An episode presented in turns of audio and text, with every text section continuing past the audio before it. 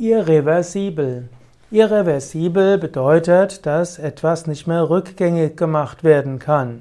Reversibel heißt rückgängig machbar, irreversibel heißt dauerhaft.